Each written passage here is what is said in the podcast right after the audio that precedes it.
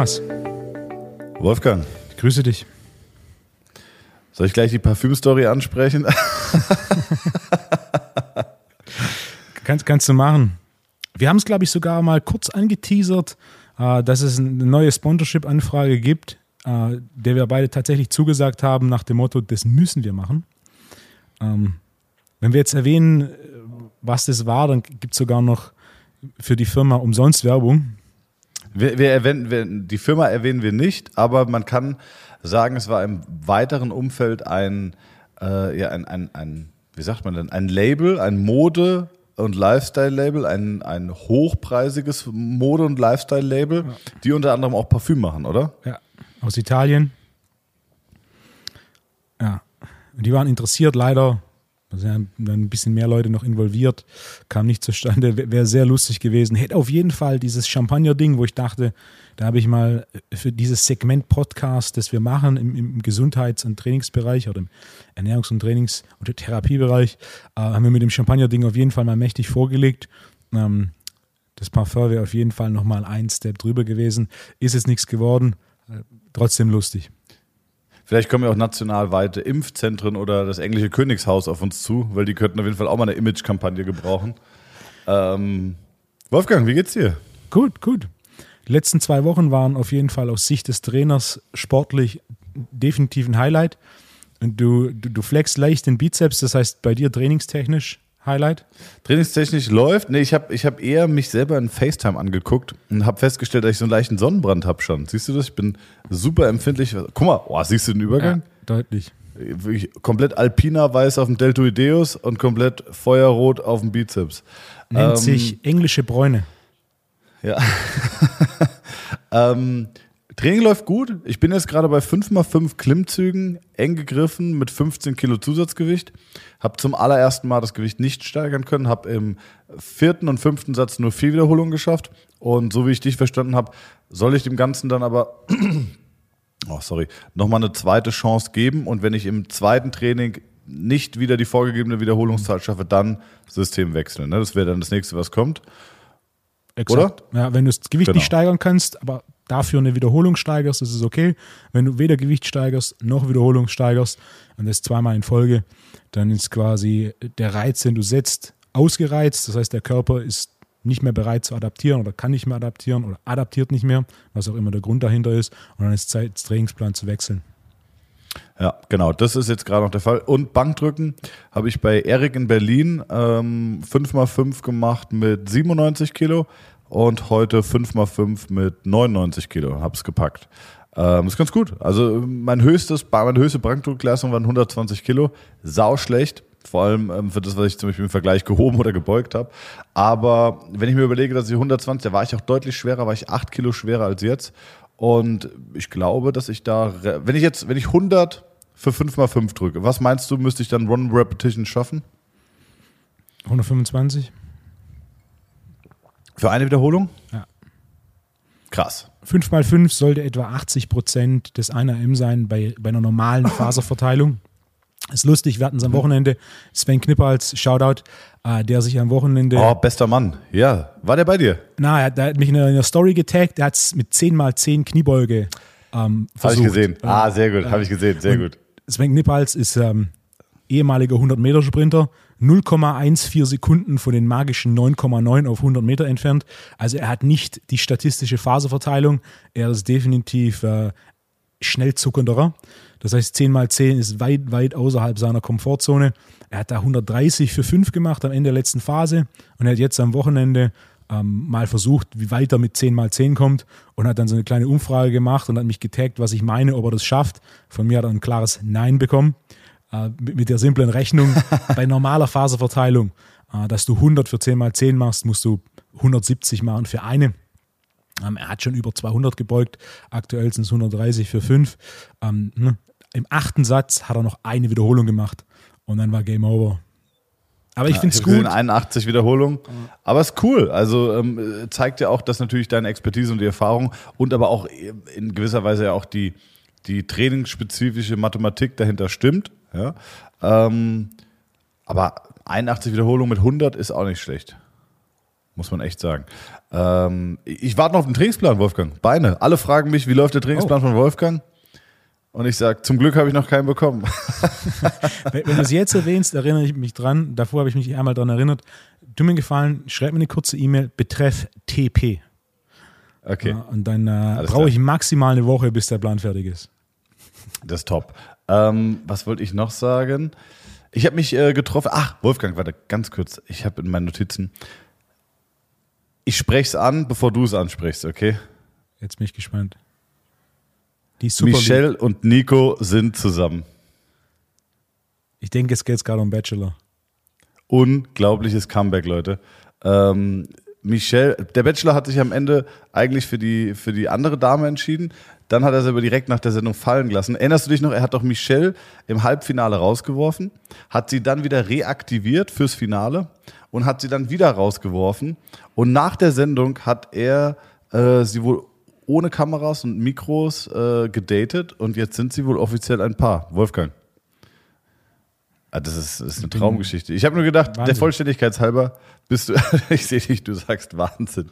Ähm, der Vollständigkeit halber muss ich das noch erwähnen. Michelle und Nico sind jetzt anscheinend ein Paar. Also äh, auch an der Stelle liebe Grüße von uns beiden und wir wünschen euch natürlich alles Gute, oder? Definitiv. Die, die letzte Staffel Bachelor, die es wahrscheinlich geben wird mit dem aktuellen äh, Gender-Thema, äh, dann direkt mal mit einem Highlight beendet. Freut mich. Warum, warum die letzte Folge mit dem Gender-Thema? Ja, aktuell. Wir hatten es ja auch kurz darum, du warst in Berlin.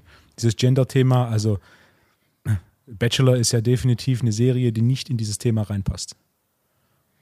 Ja, aber oh, jetzt fangen wir direkt wieder mit dem Thema an. Aber die Frage ist ja noch immer, was ist noch entertaining und was ist es nicht? Ich finde das, ähm, was ich zum Beispiel auch irgendwie blöd finde, ist, dass man, ich spreche es jetzt einfach mal an und ich bin mal gespannt, was äh, die Zuhörer, die Community dazu sagen. Nicht, dass ich jetzt hier total äh, verbrannt werde. Ich glaube, ich muss nicht sagen, dass ich ein völlig weltoffener Typ bin, egal welcher sexuellen ähm, ähm, ja, welche sexuelle Liebe oder so es gibt. Oh Gott, heute ist mein, mein Deutsch ist echt kaputt heute. Ich erkläre dir auch gleich warum. Also, ich bin komplett offen, ich habe nichts gegen niemanden. Aber was ich so ein bisschen nervig finde, ist bei diesem ganzen gendergerechten Thema, wenn ich jetzt zum Beispiel einen, mich erweitern möchte und einen Angestellten einstellen möchte und suche zum Beispiel explizit eine Physiotherapeutin, weil ich der Auffassung bin, Jonas und ich, wir sind zwei Männer. Ich hätte gern so ein bisschen homogeneres Team, nicht nur Männer und äh, Lockerroom-Talk. Und eine Frau kann ja theoretisch auch vielleicht, rein hypothetisch, ähm, Frauen besser behandeln, weil sie zum Beispiel den Zyklus besser versteht oder, oder, oder. Also es gibt einfach verschiedene Gründe und ich möchte gerne spezifisch eine Frau einstellen. Dann darf ich ja anscheinend nicht einfach in der Ausschreibung schreiben, suche Physiotherapeutin, sondern muss schreiben, suche Physiotherapeut MWD. Und das finde ich so, ja, ich verstehe den Punkt 100 Prozent, aber so eine gewisse, also in dem Fall hätte ich ja gerne, ich bin pragmatisch denkend, meine Suche konkretisiert, um ein möglichst konkretes Suchergebnis zu erzielen. Weißt du, wie ich meine? 100 Prozent. Und, und das finde ich so schwierig. So. Ich verstehe den Punkt, gar keine Frage, ähm, dass man niemanden ausschließt, aber naja, ich bin mal gespannt. Schwieriges Thema. Weitreichendes Thema, aber ich, ich bin grundsätzlich bei dir. Ähm, die Freiheit wählen zu dürfen, die, die soll jeder haben. Äh, vor allem in der heutigen genau. Zeit ist es ja einfacher als je zuvor und auch die Entwicklung dahin finde ich sehr, sehr gut. Um, in gewissen. Das ist ja noch die Frage, was ist denn jetzt zum Beispiel, ähm, ich habe gerade überlegt, wenn Fitnessstudios jetzt konzeptioniert werden, müsste man ja quasi auch eigentlich eine eigene Umkleide dafür bereitstellen, oder? Und eigentlich müsste die, dürfte die jetzt auch von der Fläche nicht kleiner sein, weil das wäre ja wieder ein Eingriff in, also damit würdest du sie ja quasi wieder ähm, degradieren und sagen, naja, ihr seid, ihr seid eine Minderheit, deswegen habt ihr auch nur Anspruch auf kleinere Umkleidekabinen. Weißt du, wie ich meine? Also ja. wahrscheinlich wird es ja irgendwann dahin gehen, oder nicht? Mit, mit solchen Thematiken, die in die eine Richtung zu spinnen, wo mögliche Vorteile entstehen, ist eine Sache, die in beide Richtungen zu spinnen. Also einfaches Beispiel, wir eliminieren die Geschlechterteilung im Sport. Das war ein Thema, das letzte Woche kurz aufkam, mit zwei Jungs unterhalten. Und jetzt, jetzt überleg mal, es gibt nicht mehr den Unterschied zwischen Mann, Frau oder so, sonstige. Divers. Ja, divers. Äh, hm? Was würde mit Sport passieren? Also das wäre, ich würde argumentieren, das wäre, ja, was Ambitionen angeht und ne, auch ähm, du weißt, worauf ich raus will. Also gerade was, ja. was wir letzte Woche angesprochen haben, so die Frau ist grundsätzlich langsamer und weniger athletisch. Wenn wir jetzt einfach bei den Fakten bleiben und die 100 Meter Weltrekorde vergleichen oder einfach mal jeden Weltrekord in der Leichtathletik vergleichen und Leichtathletik also einfach als Exempel für Athletik und Explosivkraft rangehen, dann ist der Unterschied einfach ähm, recht deutlich und, und, und solche Geschichten in eine Richtung zu spinnen. Ich, ich verstehe die Grundlage, aber gewisse Dinge werden vielleicht manchmal etwas zu überspitzt gesehen. Ja, denke ich auch. Ganz schwieriges Thema. Ganz schwieriges Thema. Aber ich merke auch, also ich bin jetzt auch wieder viel in Berlin gewesen. Ähm, da brodelt was. Also ähm, in Stuttgart wirst du es wahrscheinlich nicht mitbekommen, hier in Darmstadt auch nicht, aber äh, in den Metropolen oder zumindest in Berlin merkst du, da ist eine riesige Bewegung und da passiert auch was. Man darf gespannt sein. Wolfgang, ich bin, weißt du, warum ich eben so holprig normalerweise bin ich ja äh, sehr talky, warum ich so holprig losgestartet bin.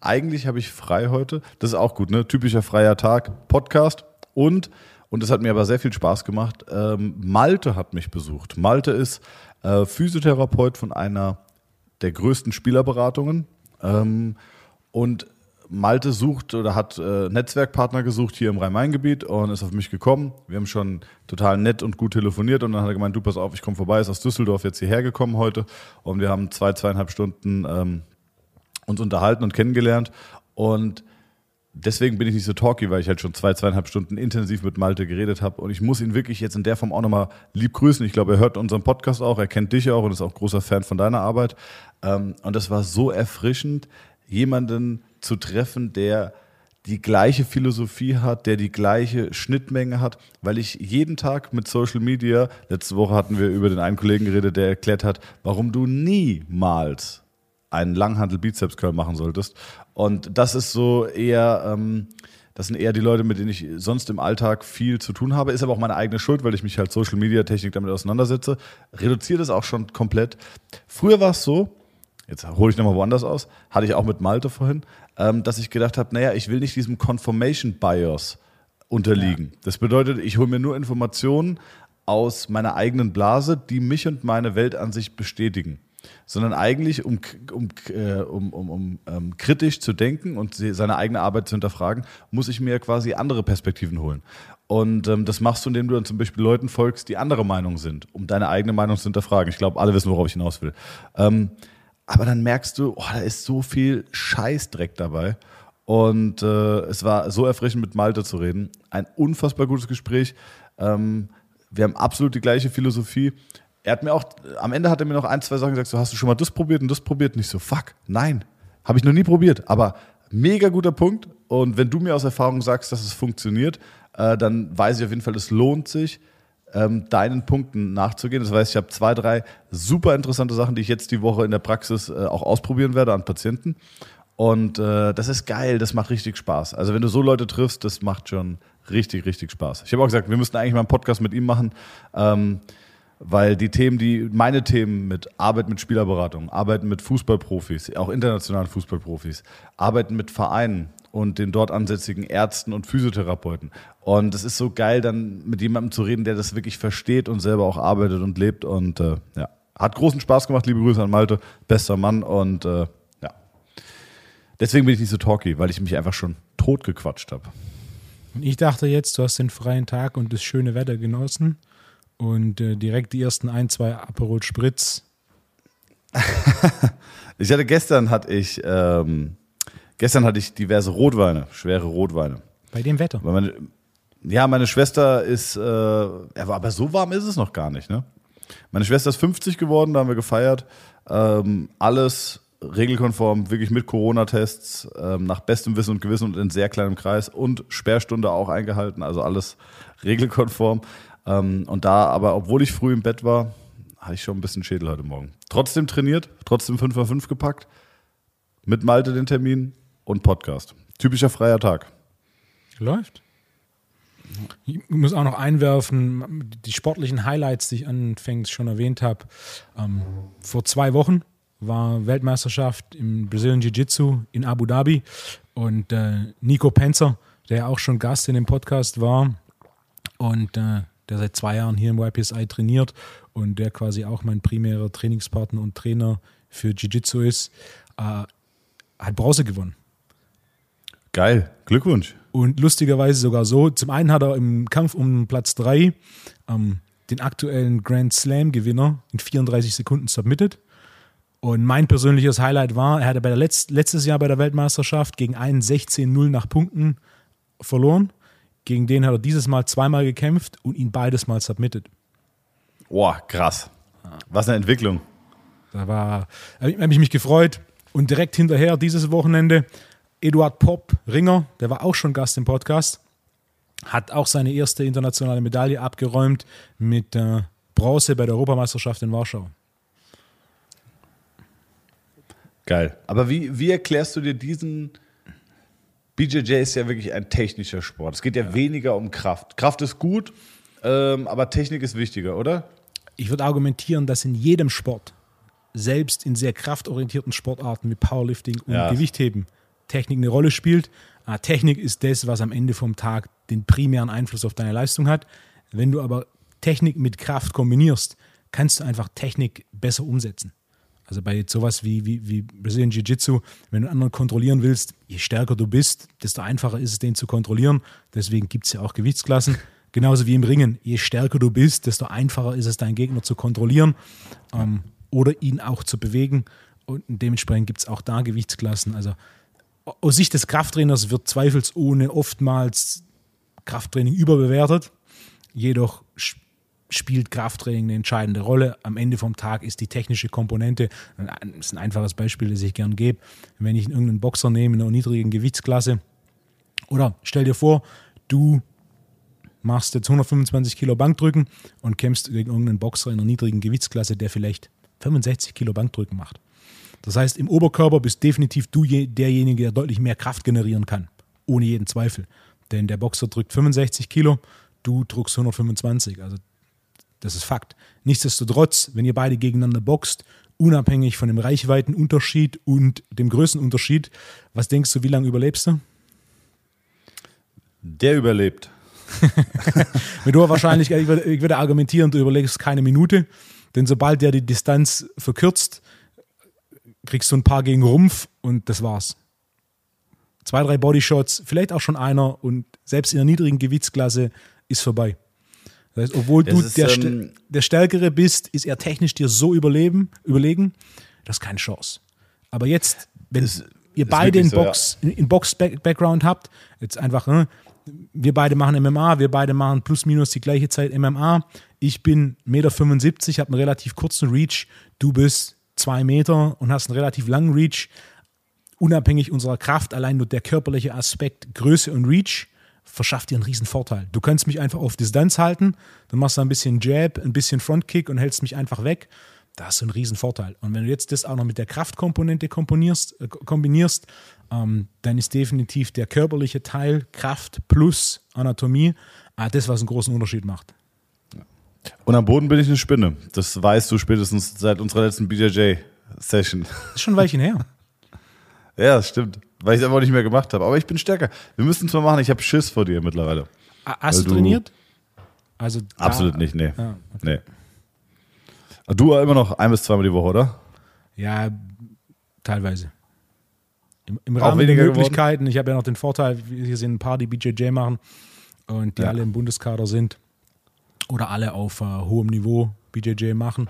Und in dem Bereich ist er zum Glück noch erlaubt, plus ein Sparringspartner. Ja. Ah ja, okay, das gibt's. Ah ja, okay.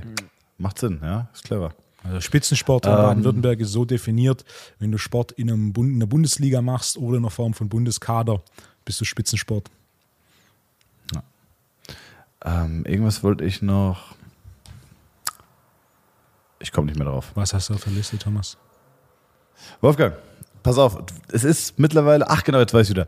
Ähm, ich habe die Folge gehört mit dem, mit dem Kniechirurgen. Jetzt habe ich sie wirklich ja. fast komplett gehört. Eine hervorragende Folge, wirklich. Also wer die noch nicht gehört hat, hört euch nochmal die Folge an.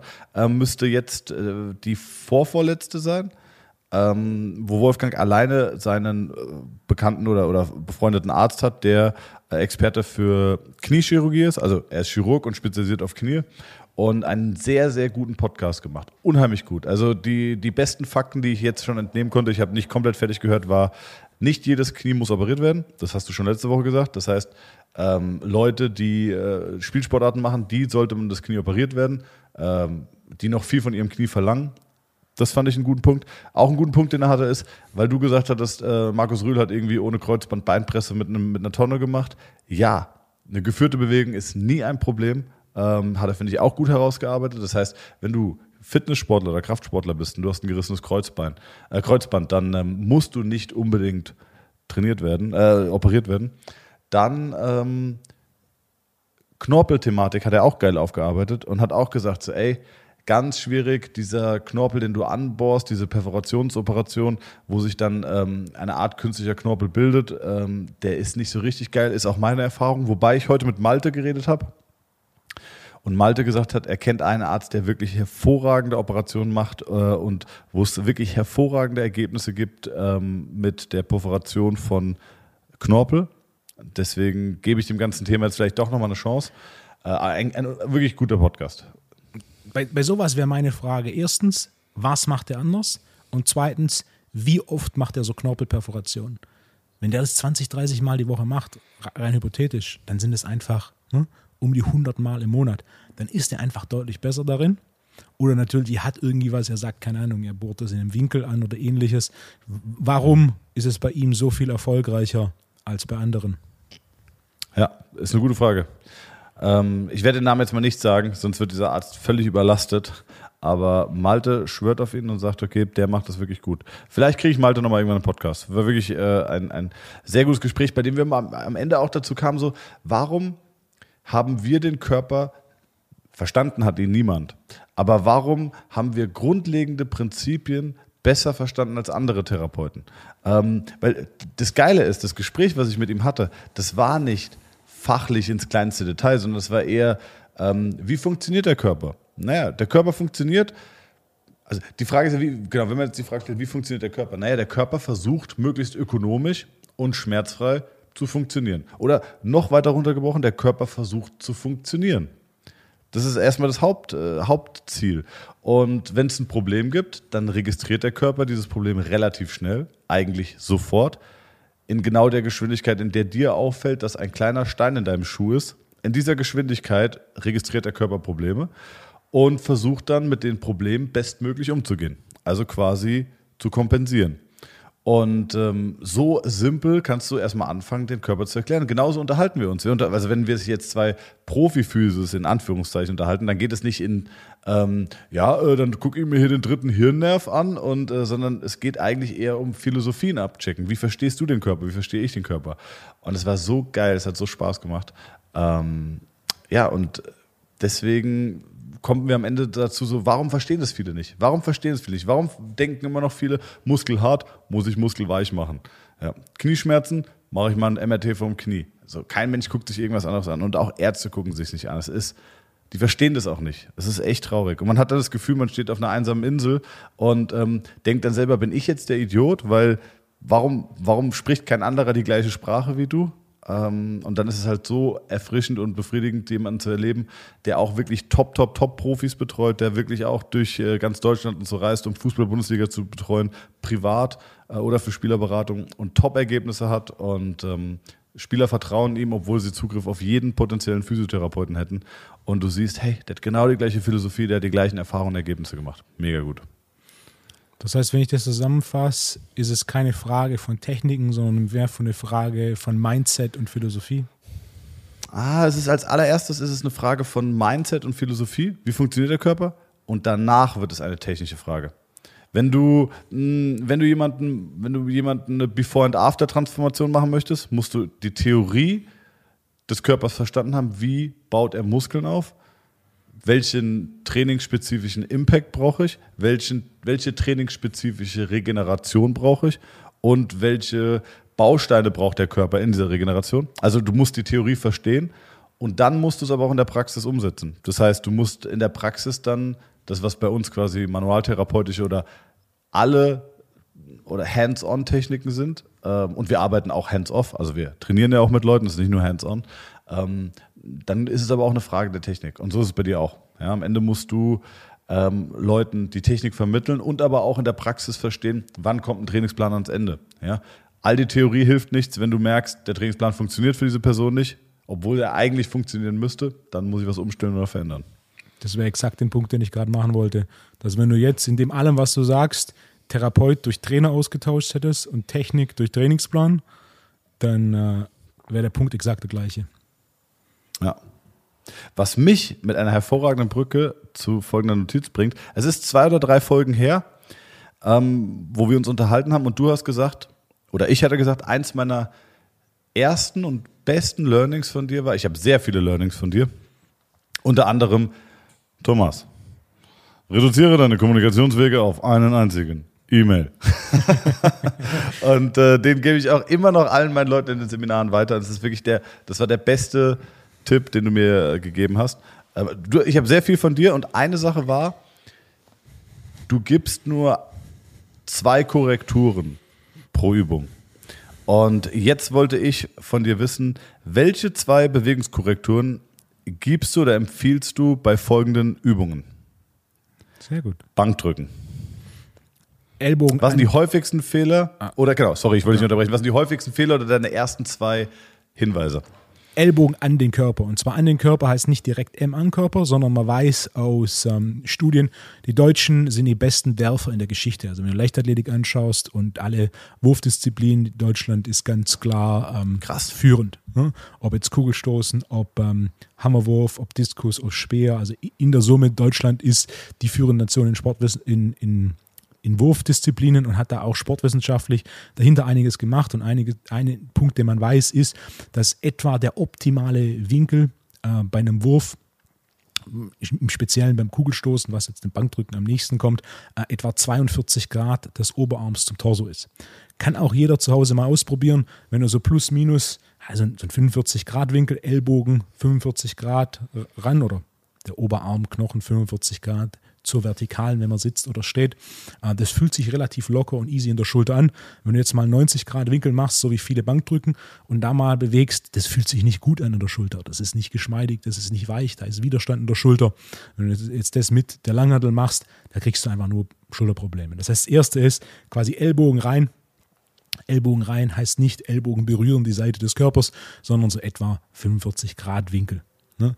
Und ich finde es auch, ähm, ich, ich finde auch, wenn du, wenn du dir überlegst, du willst jemanden wegschubsen im Stehen, Exakt. dann ist ja die intuitivste Bewegung quasi 45 Grad, die, die Hände auf Höhe der Brust breit gemacht und du schubst jemanden und du kämpfst nicht auf die Idee, 90 Grad und auf Schulterhöhe zu schubsen, sondern für die intuitive maximale Kraftentwicklung ist es ja diese, also wenn ihr euch jetzt quasi überlegt, wie würdet ihr jemanden wegschubsen, wenn ihr ihn maximal weit wegschubsen wollt? Oder ihr habt einen Ball, einen Medizinball und wollt ihn maximal weit wegwerfen, wie ein Druckpass beim Basketball. Wie würdet ihr die Hände nehmen? Und das ist ja wahrscheinlich dann auch die Position, die die Ellenbogen soll, ne? Exakt. Bankdrücken ist nichts anderes, als jemanden oder etwas wegzuschieben. Ja. Das ist, das ist der erste Tipp. Was wäre der zweite? Erster Punkt ist Ellbogen rein, circa 45 Grad Winkel des Oberarms. Und der zweite Punkt, nicht in einer geraden Linie drücken, sondern in einem Bogen drücken. Das heißt, in der obersten Position ist die Langhantel direkt vertikal über den Schultern, denn das ist die stabilste Position. Und dadurch, dass der Ellbogen nach innen geht, haben wir einen leichten Bogen. Ähm, ich fokussiere mich nicht auf die Position ähm, auf dem Torso, wo ich die Langhantel ablege, denn das ist zu unterschiedlich basierend auf Anatomie. Also je nachdem, wie lang mein Oberarm ähm, Knochen ist und wie mein ähm, Brustkorb gebaut ist, ist bei manchen Leuten die optimale Position der obere Bauch und bei manchen Positionen die untere Brust und teilweise bei manchen Personen sogar so die Mitte des, des unteren Drittels. Das heißt, ich lasse von der Schulter ab in einem Bogen. Die, die optimale Position wird dann bestimmt durch meine Ellbogenposition, berühre die Brust und drücke dann in einem Bogen wieder zurück. Was man oftmals sieht, vor allem wenn es schwerer wird, ist die, Person, die Menschen fangen an, von sich wegzudrücken. So nach dem Motto, oh, das yeah. Gewicht ist schwer, yeah. weg von mir. Nee, nee, nee. Das Gewicht muss zu dir herkommen, das Gewicht muss wieder zurück über die Schulter. Denn je weiter du über der Schulter bist, desto mechanisch größer äh, der Vorteil.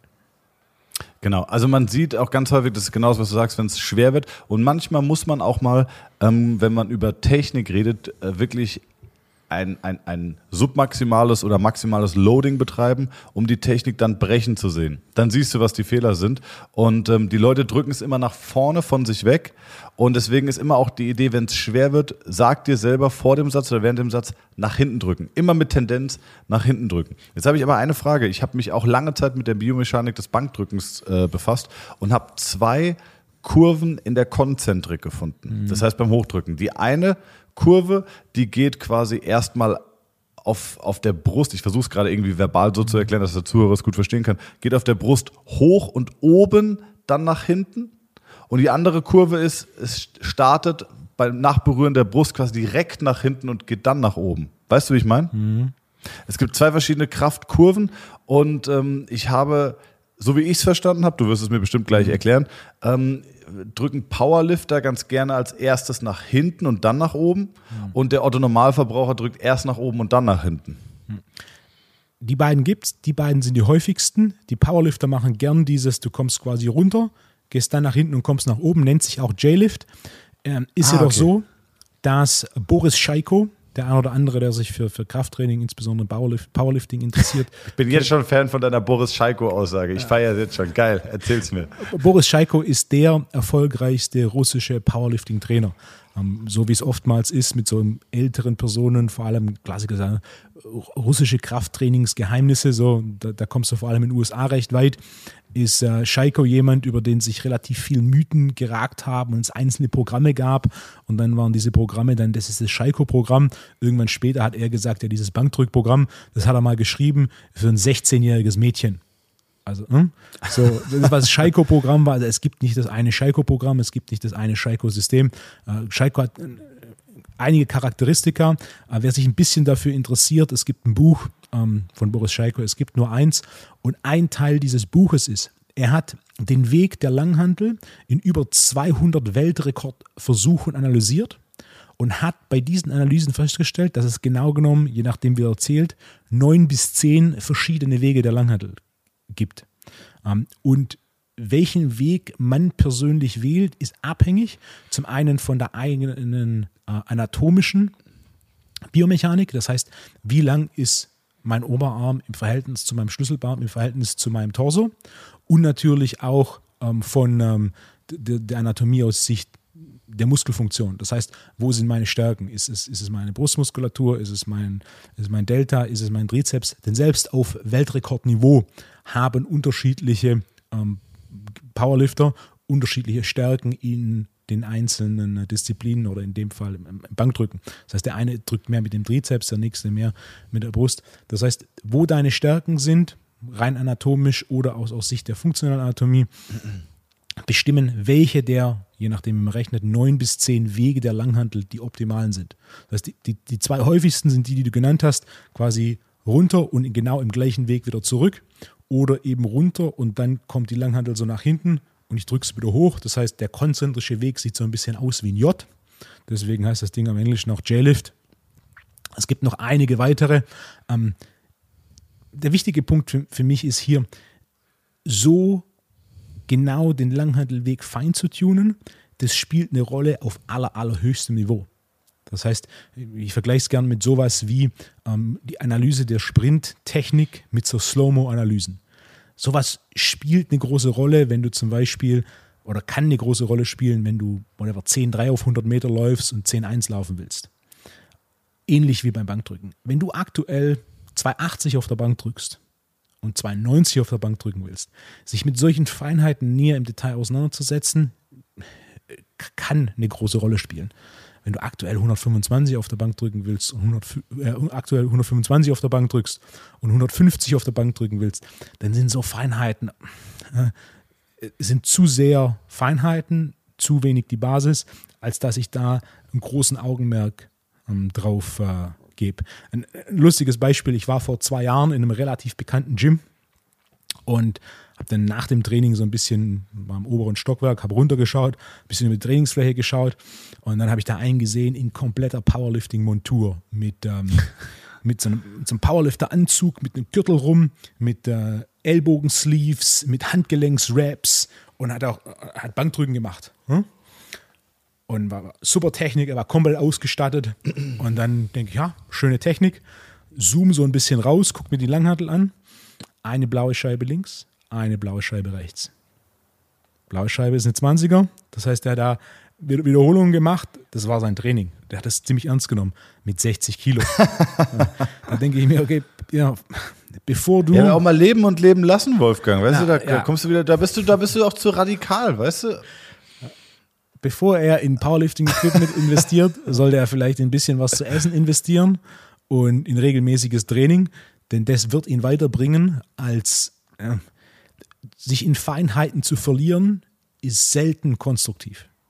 Ja. Kleine physiotherapeutische Feinheit zum Thema Muskelaufbau. Leute, ein Theraband, um den Gastrocnemius zu trainieren, funktioniert so lala, sagen wir. Habe ich nämlich jetzt auch die Woche wieder gesehen.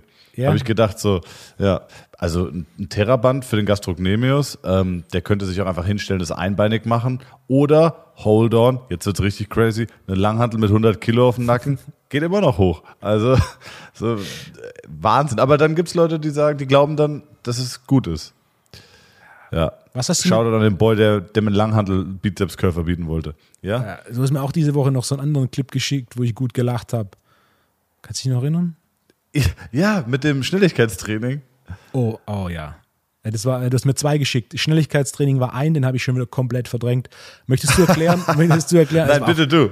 Also- Wolfgang, bitte du. Es war aber irgendeine Art von Sportler. So genau, also hm, so genau habe ich nicht die, die Caption gelesen. Ähm, der lag auf dem Rücken, die Knie angewinkelt, an der Wand war ein Trampolin. Und dann hat er quasi gesteppt auf dem Trampolin.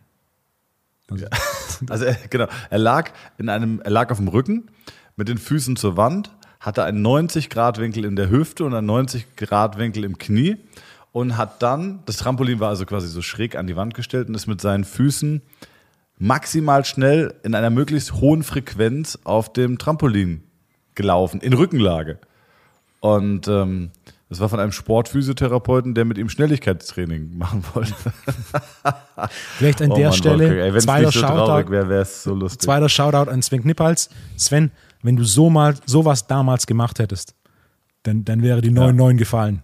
Definitiv. Dann wären es auch 87 Wiederholungen geworden. Wegen besserer Rekrutierung von keine Ahnung was.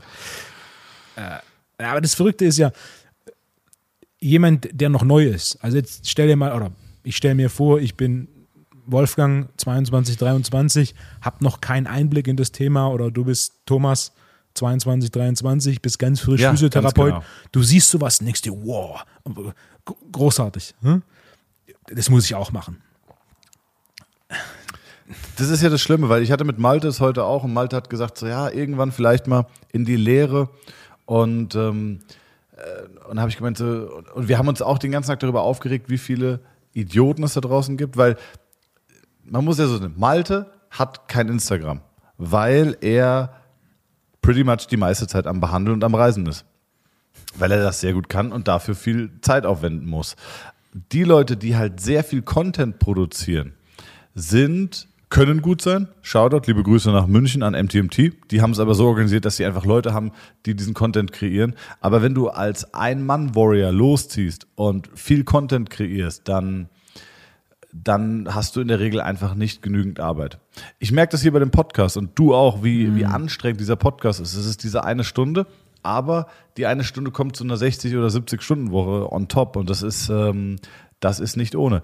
Aber, das habe ich auch mit Malte besprochen, ich mache diesen Podcast oder wir machen den, weil wir ein dieses Fitness- und Physio-Game so ein bisschen positiv beeinflussen wollen. Wir wollen halt einfach nicht da stehen lassen, dass dir jemand erklärt, dass du in Rückenlage mit Füßen auf einem Trampolin schneller wirst. Das stimmt einfach nicht. Und wenn dir jemand sagt, dass du keinen Bizeps-Langhantelcurl machen darfst, weil Biomechanik und Anatomie, dann stimmt das einfach nicht. Und ich kann sowas nicht akzeptieren.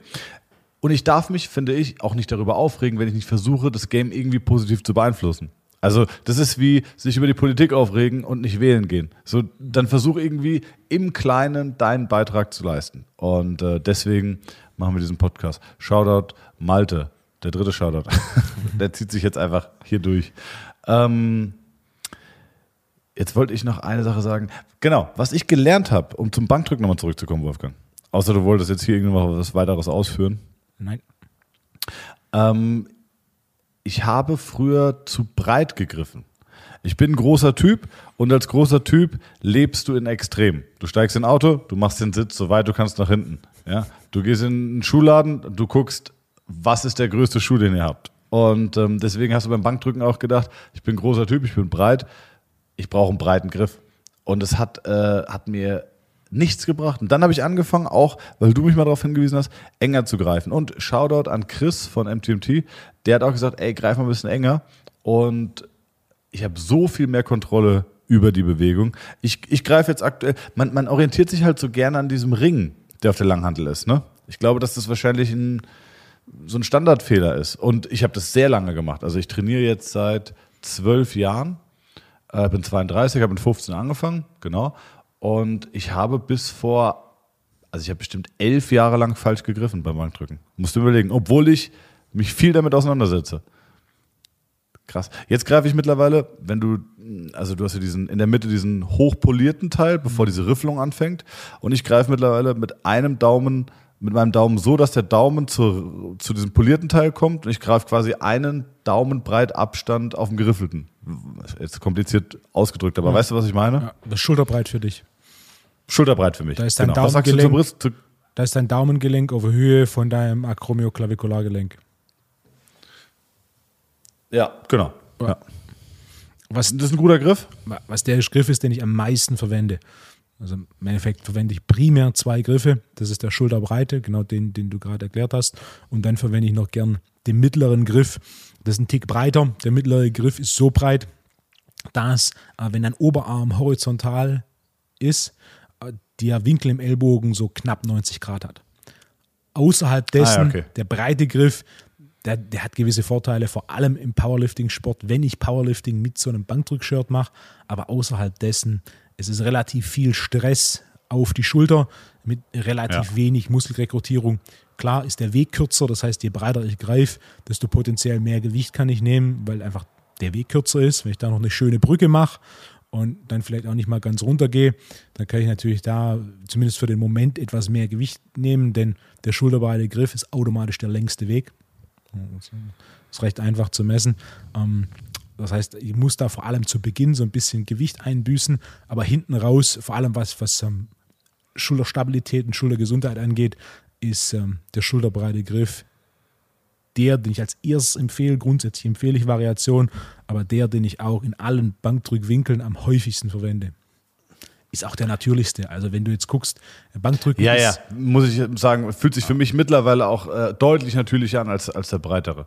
Aber wie krass ist das? Überleg mal, ich habe elf Jahre lang ähm, eine grundlegende Sache bei einer Grundübung, die ich regelmäßig trainiert habe, komplett falsch gemacht. Also ist ja schon krass, oder? Ich würde nicht sagen komplett falsch, suboptimal, aber aus meiner Sicht macht es das ja aus.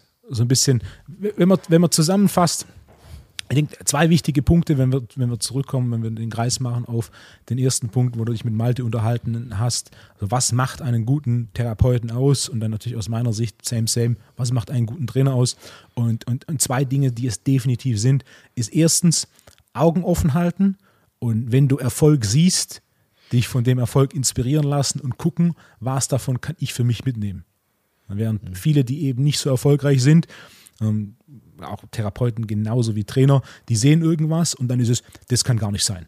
Das Before- and After-Bild, ob es jetzt ein Bodycomp Before- and After-Bild ist oder ob es jetzt ein Mobilitäts-Before- and After-Bild ist, nee, das ist fake. Das kann gar nicht sein. Shoutout Physio Deutschland. ich, ich Malte, Malte ja. hatte meinen Post gesehen und hatte da gesagt, ey, ich habe deinen Post gesehen auf Physio Deutschland. Ich habe herzhaft gelacht, weil ich natürlich genau weiß, dass es geht. Ich weiß auch, wie es geht und äh, habe mich amüsiert, wie, wie, du komplett zerrissen wurdest von allen Leuten. Ja. Das ist der Punkt. So, nee, nee, es kann nicht sein. Nee, nee, nee. Nur weil du nicht imstande bist, sowas zu produzieren, heißt es noch lange nicht, dass es nicht möglich ist. Und da zu schauen, okay, okay wenn ich Therapeut bin, interessiert mich, wie hat Thomas das hinbekommen? Und dann interessiert mich, was davon kann ich mit übernehmen? Genauso, wenn ich jetzt sehe, whatever, ich lade ein Kniebeugen-Video hoch und es ist eine richtig schöne, tiefe Kniebeuge, dann muss jemand, der noch nicht die, die Fähigkeiten oder das Wissen hat, Leute zu so einer Kniebeuge zu bekommen, muss die Frage sein, okay, wie macht er das, dass ich jemand zu so einer Kniebeuge bekomme? Und das ist eine, aus meiner Sicht einer der wichtigsten Aspekte, äh, wie man erfolgreicher Trainer wird oder ein erfolgreicher Therapeut. Und der zweite ist, selbstständig auf der Suche zu sein. Ähm, was für Feinheiten. Die, die größten Veränderungen werden im Regelfall am Anfang einer Karriere kommen, wo du grundlegend massive Dinge veränderst. Nichtsdestotrotz kannst du nach 10, 20, 30, 40, 50 Jahren immer noch Feinheiten verändern, wo du, wo du diese großen Veränderungen werden nicht mehr kommen oder werden mit extrem geringer Wahrscheinlichkeit nochmal kommen, aber es sind Feinheiten, wo du aufgrund von anderen Perspektiven, aufgrund von Erfahrung ähm, dann einen anderen Einblick bekommst und dann so ein paar Kleinigkeiten änderst, die dann wieder so, ein, so einen Sprung weiterbringen. Und aus meiner Sicht, ob das jetzt nach 10 Jahren ist, nach 20 Jahren, nach, nach 30 oder 40 Jahren, hm, das ist vollkommen normal bei denen, die erfolgreiche Physiotherapeuten sind oder erfolgreiche Trainer sind. Genau könnte man, sogar sagen, erfolgreich in allem sind. Ja. Aber wie gesagt, elf Jahre lang viel zu breit gegriffen und äh, jetzt festgestellt, dass es anders viel besser ist, ist für mich auch geil, weil du, du merkst, ey, du machst noch so viele Sachen falsch, ähm, aber wenn du immer, was du auch gesagt hast, immer auf der Suche bist und, und deine eigene Arbeit hinterfragst, ich habe mich gedacht so, Alter, ich drücke 120 Bank. Ja, wie kann das sein? Ich habe auch nicht das Gefühl, dass hätte ich mega viel Power. Ja, ich habe langen Weg äh, und so weiter und so fort, aber da müsste noch mehr drin sein als 120 Kilo. Und dann fängst du an und sagst, okay, dann breche ich jetzt dieses ganze System nochmal neu auf und fange nochmal von vorne an. Ich lasse mich auch coachen von dir, von, von Chris. Das ist keine Schwäche, sondern das ist eine Stärke. Ähm, ja. Da gibt, eine Sache wollte ich noch sagen. Da ah, genau. eine lustige, ähm, ja. Da gibt es eine lustige ja. Studie zu. Die ist mir auch vor ein, zwei Jahren wieder eingefallen. Ich habe sie gesucht, ich habe sie leider nicht mehr gefunden. Also das Original-PDF habe ich nicht mehr. Jedoch wurde da, äh, war eine Umfrage, und zwar wurden Menschen gefragt, äh, wie viele Veränderungen, die sie im Leben durchlaufen, sie aktuell schon durchlaufen haben. Und im Endeffekt, der Konsensus war, die meisten waren überzeugt, dass der Großteil der Veränderungen, die sie durchlaufen haben, schon hinter ihnen liegen. Und die Studiengruppe war irgendwas zwischen 18 und 75. Das heißt, unabhängig des Alters sind die meisten der Meinung, dass der Großteil der Veränderungen schon hinter ihnen liegt. Was natürlich ja. keinen Sinn macht. Ja, ja. Oder äh, das ist doch, äh, geht schon fast in die Richtung, wo du gesagt hast, ähm, 50, nee, 70 Prozent der Italiener glauben, dass sie überdurchschnittliche äh, Liebhaber sind. Ich glaube, 74, das waren 74, 74 Prozent der Franzosen sind der Überzeugung, dass sie ah, überdurchschnittliche Liebhaber sind. Was 50 Prozent ist da Max bei Überdurchschnitt. Ja. Ähm, nee, aber das ist, das ist so geil. Und dann auch, wie gesagt, immer in dem Gespräch herauszufinden, was machst du, was mache ich. Malte hat mir wir kamen dann irgendwann auch äh, am Ende des Gesprächs noch so darauf, vegetatives Nervensystem, Psychosomatik, ähm, dass man die Psyche für gewisse körperliche Probleme nicht außer Acht lassen kann. Zum Beispiel chronische Rückenschmerzen, klassisch im Alter von 35 bis äh, ab 35 aufwärts, 50, 60, 70.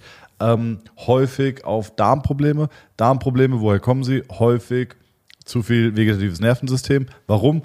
Cortisol, Adrenalin, Cortison, Fight-or-Flight-Modus. Was brauchst du, was brauchst du nicht zum Kämpfen und Fliehen?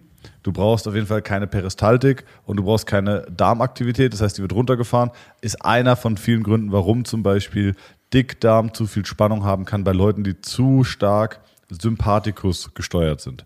Und ähm, da hat er mir dann gesagt so, misst du den, das Nervensystem, den Sympathikus? Und ich so, fuck, nein. Also ich habe gewisse Fragen oder ja, ich, ich, ich, anamnestische Möglichkeiten, das Ganze abzuklappern. Du kannst zum Beispiel die Herzfrequenz, äh, die, die, Atemfrequenz kannst du nehmen, du kannst zum Beispiel auch die Atemrichtung, die Atemtiefe nehmen, das sind Indikatoren und so weiter. Es gibt ganz viele. Und dann sagt er, aber du kannst auch den, du kannst auch die Aktivität des Sympathikus und Parasympathikus messen. Und ich so, okay, now we're talking, erzähl, wie machst du das? Und dann hat er mir gesagt, naja, zum Beispiel über Reflexe. Und ich möchte jetzt nicht zu weit eingehen, ich erzähle es dir gleich off, Mike. Ähm, aber ein so geiles und spannendes und völlig logisch nachzuvollziehendes Tool, was er mir erklärt hat, was ich auf jeden Fall nächste Woche anwenden möchte, das, wo ich denke, ja, klar. Und das habe ich jetzt gelernt, weil ich offen war und weil ich nachfrage und weil man sich nicht zu fein ist, ähm, auch zu lernen. Man darf sich nie zu fein sein zu lernen. Ja, ähm, wenn dir jemand sagt, ey Wolfgang, ich habe eine Übungsabfolge herausgefunden, bei der du auf einmal äh, Nackendrücken 35 Prozent äh, Kraft steigerst in sechs Wochen. Das ist, das geht richtig vorwärts. dann wirst du nicht sagen, so, geht nicht, sondern du wirst sagen, aha, dann erzähl mal. Und dann wirst du das versuchen, mit deinem Wissen zu bewerten und sagen, klingt spannend oder klingt unrealistisch, aber vielleicht probierst du es auch. Vielleicht probierst du es selber, vielleicht probierst du es mit ein paar Kunden, mit ein paar Kumpels, aber du wirst der Sache ja auf den Grund gehen oder sie dir zumindest anhören. Und ich glaube, das macht gute Leute aus. Man glaubt immer, dass die guten Leute alles wissen und äh, unbelehrbar sind. Tatsächlich sind wahrscheinlich ähm, ist es eher so ein, so ein, so ein äh, Imposter-Phänomen, dass die Erfolgreichen eher so Imposter-Phänomen gesteuert sind und immer das Gefühl haben, so, oh, ich weiß nichts, ich, ich muss mich noch mehr damit beschäftigen. Ja, da gibt es einen großartigen YouTube-Clip. Das ist ein Interview mit so einer Runde. Ah, die, die Runde sind sechs, sieben, acht Sänger und Schauspieler. Es ist Sting ist dabei, Justin Timberlake ist dabei, Alicia Keys ist dabei. Es ist eine ganze Reihe. Und dann kommt irgendwann dieses Thema Imposter-Syndrom auf und irgendwie merkst du so, jeder kann sich damit identifizieren. So, es war eine Schauspielerin, sie ist in den USA relativ groß, mir fällt ihr Name gerade nicht ein. Ähm, und sie war dann auch so, jedes Mal, wenn sie so, ein, so einen Film macht, denkt sie, okay, jetzt, jetzt quasi bekommt jeder mit, dass sie eigentlich gar nicht schauspielern kann.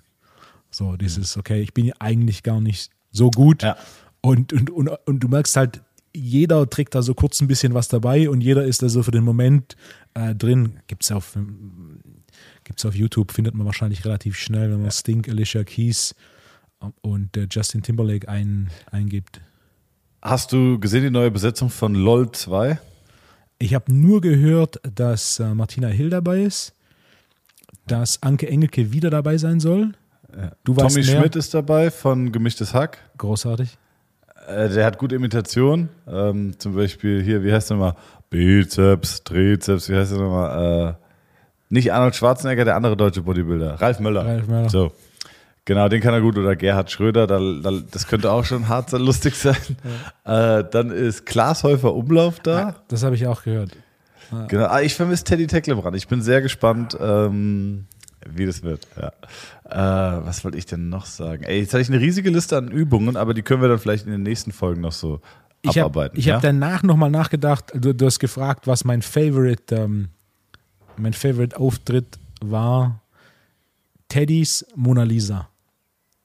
Ja. ja war, Im Nachhinein, ich dachte, Teddys Hamster war so der erste, wo ich dachte, Wahnsinn. Aber im Nachhinein, Teddys Mona Lisa war ganz großes Kino. Ja. Warst du ein Fan von so äh, Helge Schneider und so damals? Teilweise ja. ja. Weil Helge Schneider versteht auch nicht jeder. Ja. Ähm, das ist ja auch Quatsch, wahrscheinlich im weitesten Sinne. Ich weiß nicht, wie er jetzt seine Kunstrichtung bezeichnen würde, aber Helge Schneider schafft es oder hat es echt geschafft, mich so zum Heulen zu bringen, dass ich äh, zum Teil, es gab mal einen Netflix-Film äh, oder einen Netflix-Auftritt, dass ich den pausieren musste, weil ich nicht mehr konnte, weil ich so fertig war. Und äh, deswegen, Teddy ist so der Erste, der das auch wieder schafft mit so klassischem Quatsch, aber trotzdem irgendwie stilvoll und mit verschiedenen Ebenen äh, das dann doch noch zu machen. Ich kann mich erinnern, Helge Schmeider hatte zwei Filme. Der erste. Agent mein, 007 oder so. Oder Agent 00 war, glaube ich, war der zweite. Es gab eine davor. Ich bin so weggebrochen und ich hatte dann so riesen Erwartungen an den Agent 00 und deswegen, da war, da war ich dann nicht so 100% überzeugt. Ich, ich kenne den gar nicht. Der, der, der war großartig. Ähm, Jetzt kommt die Frage. Versteht, feiert deine Frau diese Filme auch? Ja.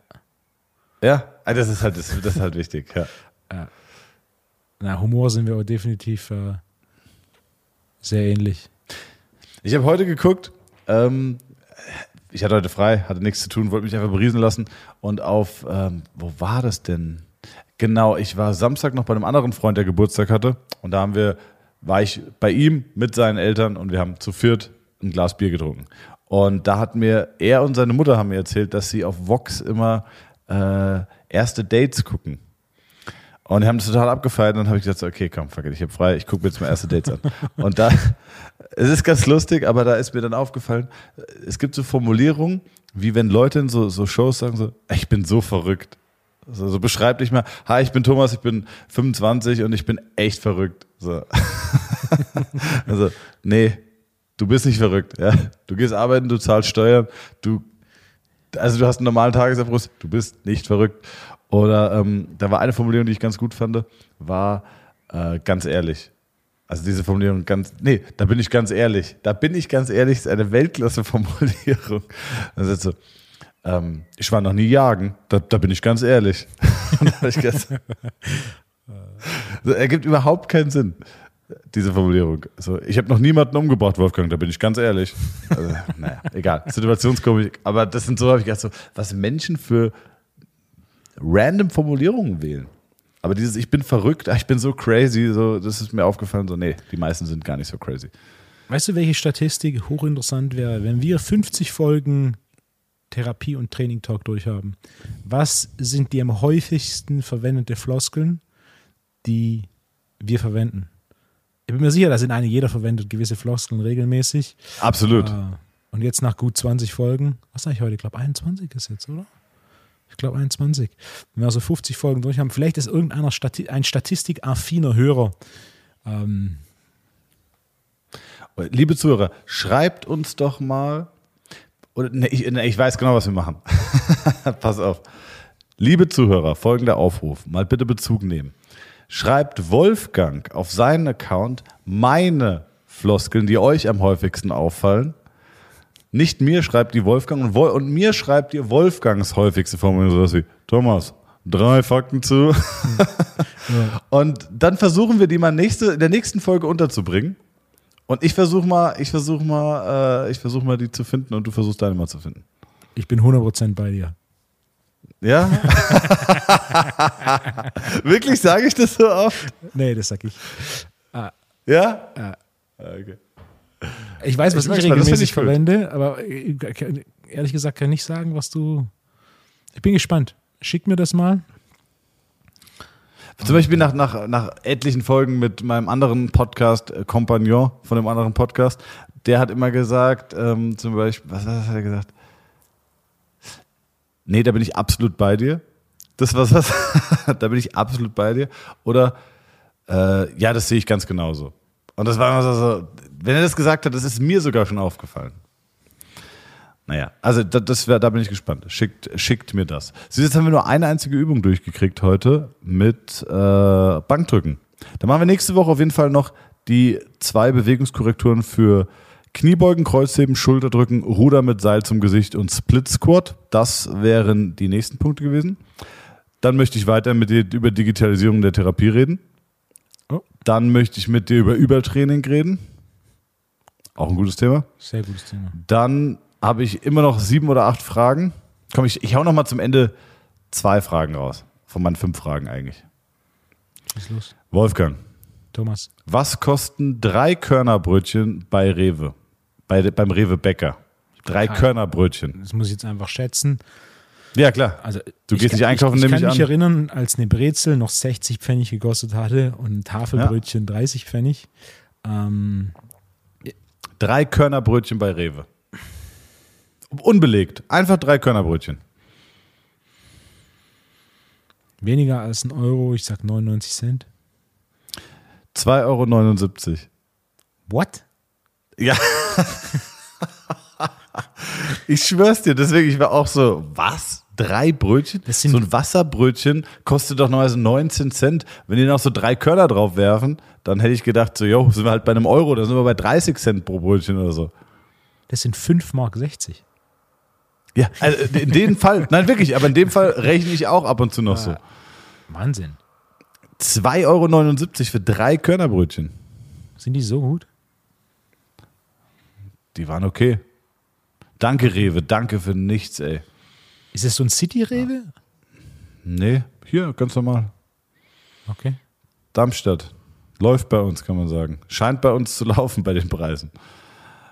Ähm, was habe ich noch für eine Frage? Genau.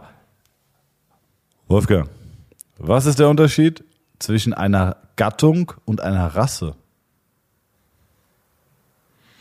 Ich würde sagen, die Rasse ist eine höher liegende Unterteilung, während die Gattung eine darunterliegende Unterteilung ist.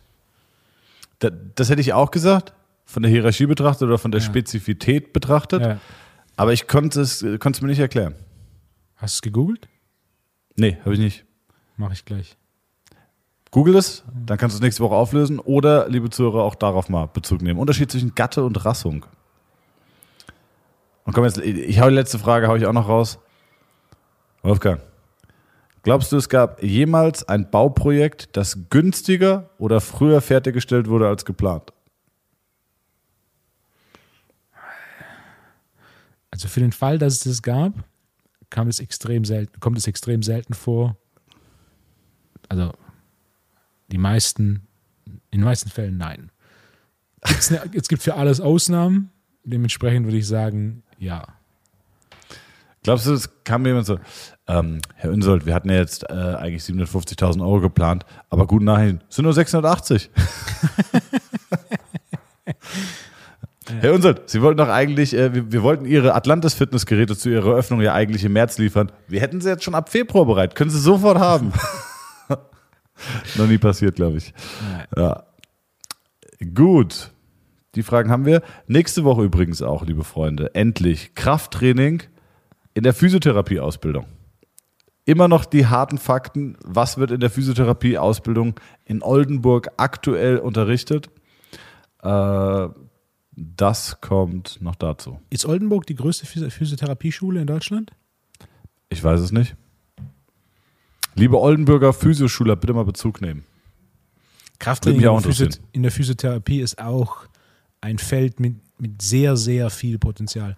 Ich weiß, ähm, Findest Professor, du? Professor Schmidtbleicher hat da. also, ich habe auf jeden Fall einen Tipp fürs Thema Schnelligkeitstraining. Habe ich letzte Woche gesehen, habe ich ausprobiert. Du glaubst nicht, wie viel schneller ich geworden bin. Hat es mit einem Trampolin zu tun? Ja. ja. Lass, lass mich das noch zweimal machen und dann fordere ich Sven heraus. ähm, Schmidtbleicher?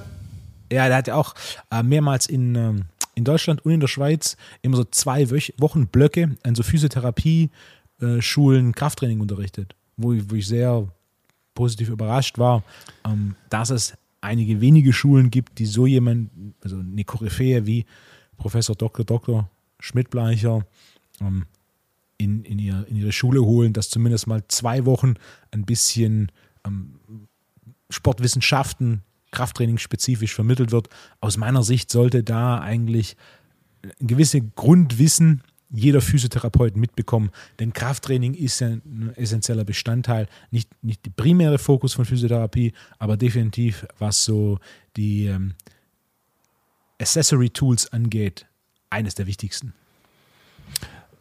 Letztes Mal, dass ich es heute sage, hatte ich mit Malte auch drüber geredet. Und zwar kriegst du irgendwie diese Pyramide erklärt im Sinne von, diese so und so viel Prozent von äh, deiner Maximalkraft ist Kraftausdauer, so viel Prozent ist Hypertrophie und so weiter. Haben wir auch schon drüber geredet. Du bist ja äh, der Freund und das verstehe ich auch. Und äh, muss ich sagen, da hast du auch meine Ansicht so ein bisschen äh, influenced, dass du sagst, eher lieber Wiederholungen als Prozentzahlen.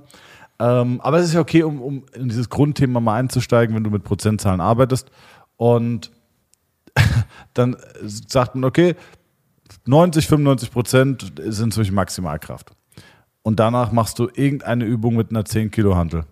Und dann heißt es, also, ja, okay, also dann musst du aber auch bitte mal mit den Leuten einen Kraftblock machen. Dann muss eine Physiotherapieschule einen Kraftraum haben, wo mal Bankdrücken oder von mir aus Klimmzüge mit Zusatzgewicht. Ich glaube, das ist wahrscheinlich von der, von der Gerätschaft her das Simpelste, was du umsetzen kannst. Und dann machst du mal, weiß ich nicht, im Kleinen vier bis sechs Wochen irgendwie zweimal die Woche sollen sie mal irgendwie eine gewisse Grundkraft äh, aufbauen und danach mal einen kleinen Zyklus Maximalkraft, damit sie mal merken, wie fühlt sich das an, wie, wie, muss, wie muss sich das anfühlen, was passiert, welche Entwicklung passiert, dass man das mal durchlebt hat, weil es ist am Ende des Tages äh, eine essentielle Primärerfahrung, die dir gar nicht fehlen darf, wenn du in der Ausbildung bist. Kennst du jemand außer dir selbst, der in Deutschland oder in Europa Physiotherapeutenausbildung anbietet, in denen Krafttraining ein entscheidender Bestandteil ist? Nein. Ich auch nicht. Ich habe gerade nachgedacht. Ich kenne einige, die in diese ja. Richtung Ausbildung anbieten, aber es gibt niemand, der Krafttraining als Element mit aufnimmt. Modul 3, Grundlagen des Krafttrainings, ähm, empfehle ich jedem Personal Trainer nicht, weil Personal Trainer in der Regel besser ausgebildet sind. sind aber wirklich auch viele biomechanische Schmankerl dabei, wie vor einigen Folgen die Frage zum Beispiel, äh, Beinbeuger macht eine Kniebeugung und eine Hüftstreckung, ähm, warum funktioniert dann Kreuzheben? Ja, weil du hast ja eine Kniestreckung. Naja, jedenfalls, da hole ich die Physiotherapeuten ab, weil ich ihnen sage, Leute, ihr müsst Krafttraining lernen. Diese Floskel, naja, und dann stabilisieren wir das. Ja, aber wie stabilisieren wir das? Das ist ähm, ein Punkt noch.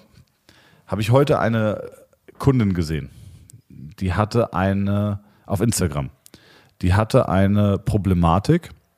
Hm, die hatte sie acht Monate, ist damit von Pontius zu Pilatus gelaufen, kam zu mir und sie kam, ich versuche so allgemein es geht zu formulieren, ihr Freund ist auch Profisportler, der war bei mir in Behandlung und hat gemeint, hier kann ich sie, kannst du sie die 15 Minuten angucken am Ende meines Termins. Habe ich gesagt, ja klar. Habe ich sie behandelt, habe die Statik und so korrigiert und äh, da war das Problem fast weg. Natürlich, es gab gewisse strukturelle Anpassungen aufgrund der staatlichen Kompensation. Die mussten wir nochmal behandeln. Das heißt, sie hat noch einen vollen Termin bei mir gehabt. Behandelt, Runners Knee komplett weg. Nach einem Termin plus 15 Minuten von ihrem Freund. Heute sehe ich sie auf Instagram, wie sie mit einem Physiotherapeuten dasteht und sagt, liebe Läufer, und die hat eine große Community, ähm, an die Läufer oder an die, die joggen gehen. Ich, ähm, ich zeige euch jetzt mal, wie ihr zum Beispiel einen Runners Knee behandeln könnt. Ihr nehmt folgendes Gerät und mit diesem Gerät drückt ihr euch jetzt einfach mal den Hüftbeuger rein. Und das leitet dieser Physiotherapeut an. Und danach geht ihr mit der Faszienrolle und rollt den Tractus iliotibialis ab. Und ich denke mir so, Moment mal, du hattest dieses Problem acht Monate. Du weißt, dass das nichts gebracht hat. Wir haben dieses Problem in einer Behandlung in den Griff bekommen.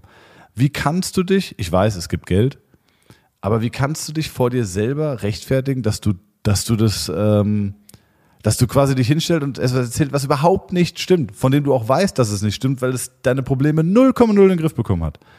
Also weißt du, was ich meine? Ja, definitiv. Aber das ist auch ich einer der so Gründe, schwierig. warum, warum ja. Influencer-Werbung so schwierig ist, weil zu viele Influencer Werbung machen für Dinge, die für sie selbst kaum Wert haben und dementsprechend auch nicht imstande sind, den Wert zu vermitteln.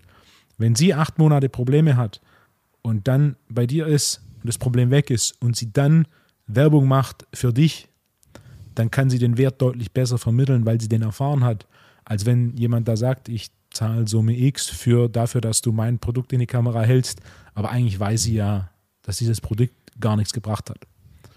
Aber es ist ja, ja genau, so ein bisschen eine Problematik. Aber da appelliere ich auch, vielleicht, vielleicht bin ich da auch zu, ähm, ja, also ich weiß nicht, was jetzt der richtige Begriff ist, aber da habe ich zu viel, Ehre klingt jetzt so, so hochtrabend, aber du weißt, was ich meine. Ich, ich kann mich nicht hinstellen und jemandem erzählen, dass das und das gut ist, wenn es nicht gut ist. Und vor allem, wenn ich doch weiß, dass es nichts gebracht hat. Ich hatte exakt dieses Problem. Es hat mir nichts gebracht dann kann ich mich nicht hinstellen und anderen Leuten für Geld erzählen, dass es was bringt. Also, und das ist ja das große Problem, dass dann junge Therapeuten, wie du auch gesagt hast, die gucken sich dann sowas an und denken so, oh geil. Und all die Läufer auch. Aber ich glaube, wir werden es nie in den Griff bekommen. Malte war auch ziemlich niedergeschlagen. Liebe Grüße, Shoutout Malte. Aus meiner Sicht ist da ein wichtiger Punkt, das ist natürlich auch ein, so ein innerer Konflikt, den ich schon mehrmals hatte. Mhm. Ähm, du brauchst aber auch diese Art von Promo, beziehungsweise du brauchst diese Art von, von Empfehlungen oder YouTube-Clips, um zu diversifizieren. Du weißt nicht, was ein wirklich guter Burger ist, wenn du noch nie einen schlechten Burger gegessen hast. Du weißt nicht, was gute Trainingsmethoden sind, wenn du nicht mal irgendeinen Blödsinn ausprobiert hast oder zumindest dich damit auseinandergesetzt hast. Man, man braucht ja so ein bisschen ne, den, ja. den Unterschied zwischen, okay, das ist Unsinn, das funktioniert ich weiß, dass das Unsinn ist, weil ich das oder was ähnliches schon mal gemacht habe und, und es nicht bei mir funktioniert hat und es auch nicht in anderen Fällen funktioniert hat. Das heißt, so die Unterscheidung zwischen dieser Lerneffekt, dieser Lerneffekt passiert ja nur, wenn, wenn ich diesen Unterschied erfahre oder wenn ich ähnlichen Unterschied erfahren habe. Das heißt, du brauchst es, was da halt immer schade ist in so einem Lernprozess ist, ähm, imstande zu sein, zu, zu diversifizieren zwischen, okay, ich erkenne basierend auf meinem Wissen und meiner Erfahrung, dass diese Sache mit sehr hoher Wahrscheinlichkeit nicht funktionieren wird. Und dieser Learn-Effekt ist ein, ist ein entscheidender Punkt, um eben sich weiterzuentwickeln. Wenn du zehn Jahre Therapeut bist und immer noch auf sowas in Anführungsstrichen reinfällst, dann, dann fehlt da einfach dieser, dieser Learning-Effekt. Ja, ich finde es trotzdem schade. Wenn du einen guten Burger gegessen hast und dich dann hinstellst und sagst so, McDonalds macht übrigens den besten Burger oder sogar sagst, den einzigen Burger, dann denke ich mir so, naja. Voted Best Burger in Town. Wolfgang, ich bin äh, nächste Woche, wenn Corona alles zulässt, komme ich bei dir vorbei. Ich freue mich. Siehst du? Da vermöbel ich dich. Vater. Zack, da gibt es einen Heel-Hook. Dann guckst du. ja. Da können wir wetten.